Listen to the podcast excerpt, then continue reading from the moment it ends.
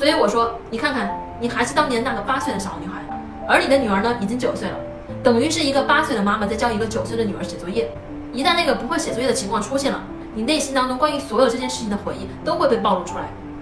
然后你常说的就是，妈妈有没有跟你说过？妈妈有没有跟你说过？我说了多少遍了？这种话背后的潜台词听出来了吗？就是这件事儿啊，你不能怪我，你要怪就怪你自己。我们在跟孩子啊划清界限，因为我们觉得我们不能够被人批评。